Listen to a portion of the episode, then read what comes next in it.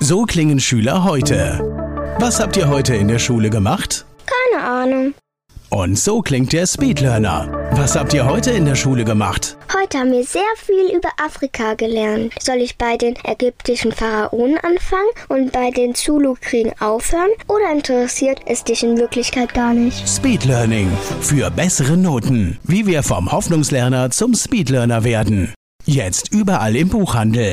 Speedlearning.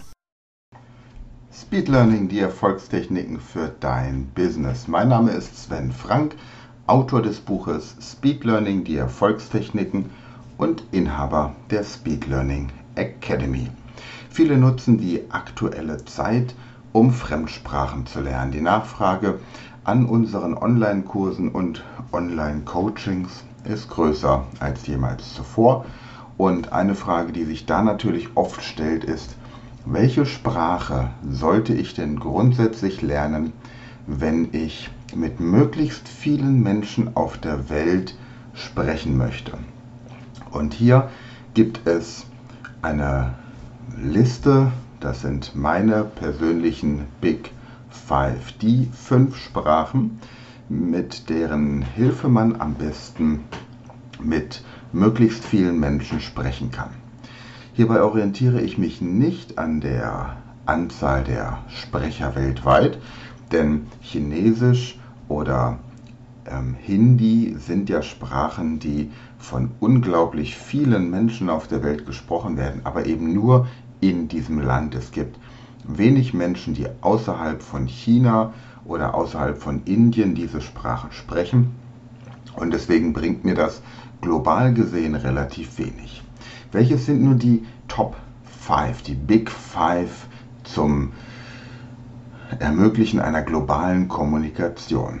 Die erste Sprache ist aus dem ähm, Sprachfamilienbereich der germanischen Sprachen und das ist natürlich die englische Sprache und da ist man auch über jede Diskussion erhaben. Englisch ist eine wichtige Sprache.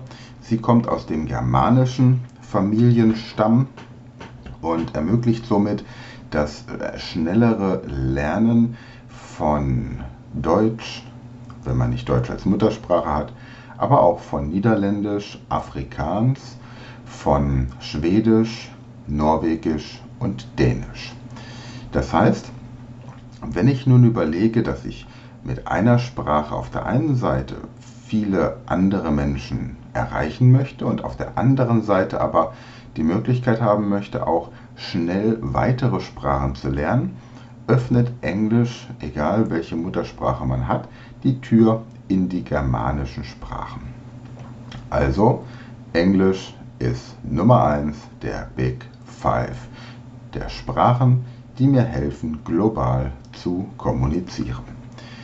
Die Nummer 2 ist Interlingua. Von Interlingua hast du wenn du meine Aktivitäten schon etwas verfolgst, vielleicht mein Buch Speed Learning, die Erfolgstechniken gelesen hast oder auch regelmäßiger Hörer, Hörerin dieses Podcasts bist, hast du schon von Interlingua gehört. Interlingua ist eine internationale Sprache, die sich das gemeinsame internationale Vokabular, das den europäischen Sprachen innewohnt, zunutze gemacht hat. Und Interlingua wird von Sprechern der romanischen Sprachen wie Italienisch, Spanisch, Portugiesisch, Rumänisch, aber auch Menschen, die Latein sprechen oder jemals gelernt haben, aktiv sprechen das ja nur noch wenige, sofort verstanden. Das heißt, Interlingua öffnet die Tür zu den romanischen Sprachen. Und so wie Englisch zum Beispiel eine sehr einfache Grammatik hat, hat Interlingua eine noch einfache Grammatik. Es war übrigens nicht immer so, dass Englisch so leicht war. Englisch war in seiner Komplexität zu Zeiten Shakespeares genauso wie die deutsche Sprache, beide germanischen Ursprungs. Und durch die Kolonialisierung musste man die Sprache vereinfachen, damit möglichst viele Menschen möglichst schnell diese Sprache lernen konnten. Und das ist der Vorteil, den wir heute haben. Interlingua genau das gleiche. Interlingua ist eine Sprache, die in der Mitte des letzten Jahrhunderts entwickelt wurde von Sprachwissenschaftlern, um möglichst einer großen Anzahl von Menschen zu ermöglichen, schnell Zugang zu den romanischen Sprachen zu bekommen. Das heißt, wenn ich Interlingua spreche, dann verstehen mich Italiener, Spanier, Portugiesen, Rumänen und Menschen, die in ihrem Leben schon mal Latein gelernt haben, zu 80 bis 90 Prozent, geschrieben auf jeden Fall zu 100 Prozent.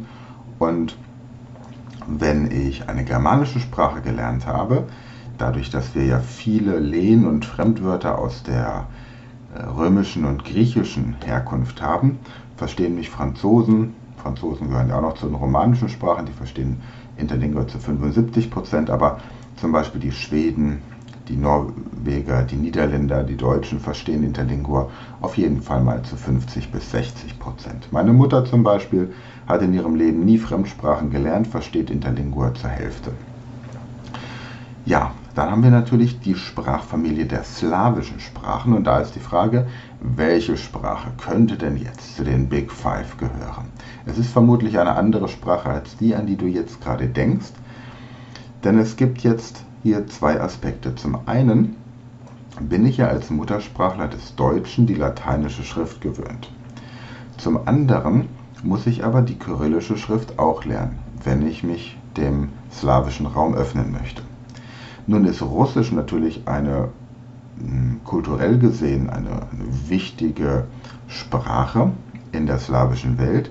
Historisch betrachtet gibt es aber aufgrund der ehemaligen Sowjetunion viele Länder, in denen die Menschen bis heute ungern Russisch sprechen, wenn man dorthin kommt. Also ist doch die Frage, welche Sprache wäre sinnvoller, um verstanden zu werden, um den Zugang zu den anderen slawischen Sprachen schneller zu haben und um gleichzeitig die lateinische und die kyrillische Schrift zu lernen.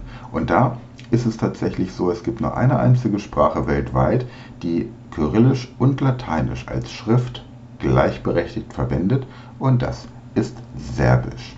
Und historisch betrachtet war natürlich Serbisch auch eine sehr wichtige Sprache früher, wichtiger als es heute ist. Und wenn ich Serbisch kann, dann habe ich auf der einen Seite den Zugang zu den ganzen jugoslawischen oder ex-jugoslawischen Sprachen wie Kroatisch, Bosnisch und so weiter. Ich habe Zugang zu Polnisch. Ich äh, kann mit äh, Tschechen, Slowaken und mit äh, den Bulgaren und die Russen auch kommunizieren, weil Bulgarisch und Russisch ja auch das Kyrillische verwendet und ich somit die nächste Schriftart gleich mit dabei habe. Also, um den germanischen Sprachen einen Zugang zu bekommen, Englisch, für die romanischen Sprachen Interlingua, für die slawischen Sprachen empfehle ich Serbisch. Aus meiner Sicht eine der Big Five Sprachen. Ja, für die arabische Welt ist klar, da nehme ich Arabisch. Ich empfehle das Arabisch, das in Syrien oder Ägypten gesprochen wird. Das wird in der arabischen Welt auch bei Kinofilmen oder auch das Arabisch, das in Saudi-Arabien gesprochen wird, das dem Hocharabisch am nächsten ist. Man wird dann, wenn man viel Kontakt zu arabischen Muttersprachlern hat, mit der Zeit sich dann auch so das Tunesische oder vielleicht das ähm, irakische Arabisch angewöhnen, ähnlich wie ein Dialekt, den man sich angewöhnt, wenn man in Deutschland lebt. Man fängt mit Hochdeutsch an als Ausländer, wenn man in dieses Land kommt und dann passt man sich langsam an. Oder man ist eben dann in Österreich oder in der Schweiz und nimmt dann die dortigen Gewohnheiten an. Das ist für die arabische Welt, das ist, denke ich, ganz klar und eindeutig, öffnet die Tür zu dieser Kultur und natürlich zu dieser Sprache. Arabisch. So, jetzt haben wir noch den asiatischen Sprachraum. Hier gehört Japanisch zu meinen Big Five. Denn Japanisch benutzt auf der einen Seite die Kanji, die wir auch im Chinesischen kennen, also diese Schrift, die eine Symbolschrift ist, wenn man so möchte, eine Piktogrammschrift.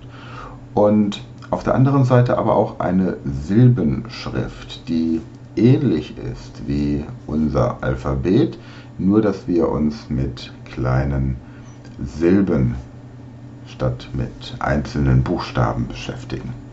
Somit haben wir die Big Five und Japanisch ist eine Sprache, die uns die asiatische Kultur auch sehr schnell näher bringt, weil einmal die Japaner auch während der Vergangenheit sehr aktiv waren als, ich möchte mal sagen, kriegerische Macht in den asiatischen Ländern, gerade so zweiten, Zeiten des Zweiten Weltkrieges.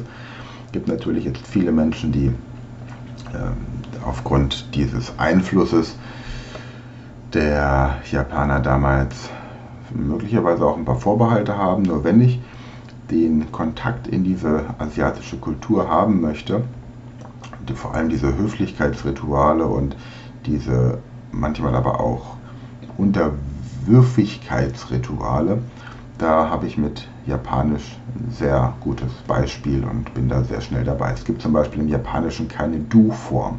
Da werden alle Menschen gesiezt, also sehr höflich angesprochen, auch Kinder im Übrigen.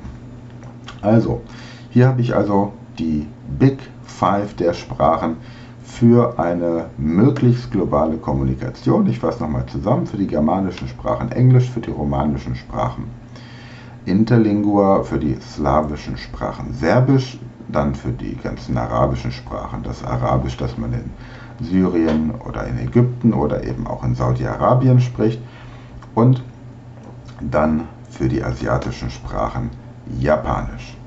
Ja, das war's dazu und jetzt wieder zum Thema Schlauer in 60 Sekunden. Ich habe vor kurzem bei meinem Moped die Batterie ausgebaut und habe mir immer wieder überlegt, wie kann ich mir eigentlich merken, welches der Pluspol ist und welches der Minuspol bei einer Batterie ist. Rot Plus oder ist schwarz Minus oder ist es umgekehrt? Und hier ist meine Eselsbrücke dazu. Schwarz ist so etwas, das schwarz ist wie die Nacht. Da ist kein Licht mehr da, also ist etwas weg. Wenn etwas weg ist, dann habe ich ein Minus, also ist schwarz Minus. Oder wenn man trauert, dann hat man einen Verlust, man trägt schwarze Kleidung. Also schwarz, da ist was weg. Wenn was weg ist, ist es in Minus. Kennt man vor allem vom Konto. Tja, in diesem Sinne, habt alle eine gute Zeit. Freue mich gerne auch über Feedback und wünsche euch noch einen tollen Rest April. Wir hören uns wieder am nächsten Donnerstag. Bis dann. Das war eine neue Folge der Speed Learning Podcast Show. Hast du gemerkt, wie spannend und hilfreich die Tipps waren? Und möchtest du deine Lernprobleme in den Griff bekommen, um dein Wissen nachhaltig zu festigen? Dann melde dich jetzt für unser kostenloses einstündiges Training vom Nichtsgönner zum Superhirn, der Weg zum Lernerfolg in sieben einfachen Schritten an. Klicke jetzt auf den Link in der Podcast-Beschreibung und sichere dir deinen Platz im kostenlosen Training.